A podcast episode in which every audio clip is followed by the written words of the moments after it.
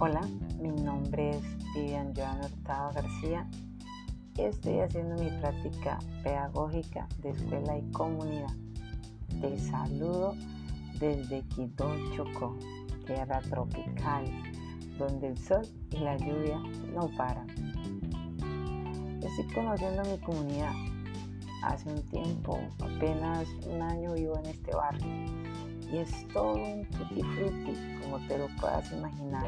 Es una mezcla de sabores y colores, sabores dulces y agridulces. Imaginen esta mezcla de sabores donde el predominante no es el dulce. Los adultos en este tiempo no piensan en carreras profesionales. Saben que hace un tiempo se decía que a los chocuanos les encantaba estudiar y la mayoría de ellos eran profesionales. Te podías encontrar en la calle y no sabías en realidad que estabas tratando con todo un profesional que ha ido a la universidad. Pero en ese tiempo, los jóvenes no quieren terminar sus estudios, quieren dinero fácil.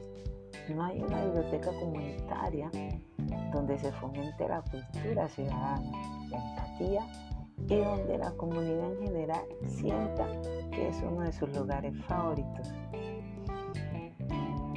A esta comunidad le hace falta un lugar donde se respire paz, un lugar seguro donde se pueda soñar, imaginar, viajar a cualquier lugar del mundo.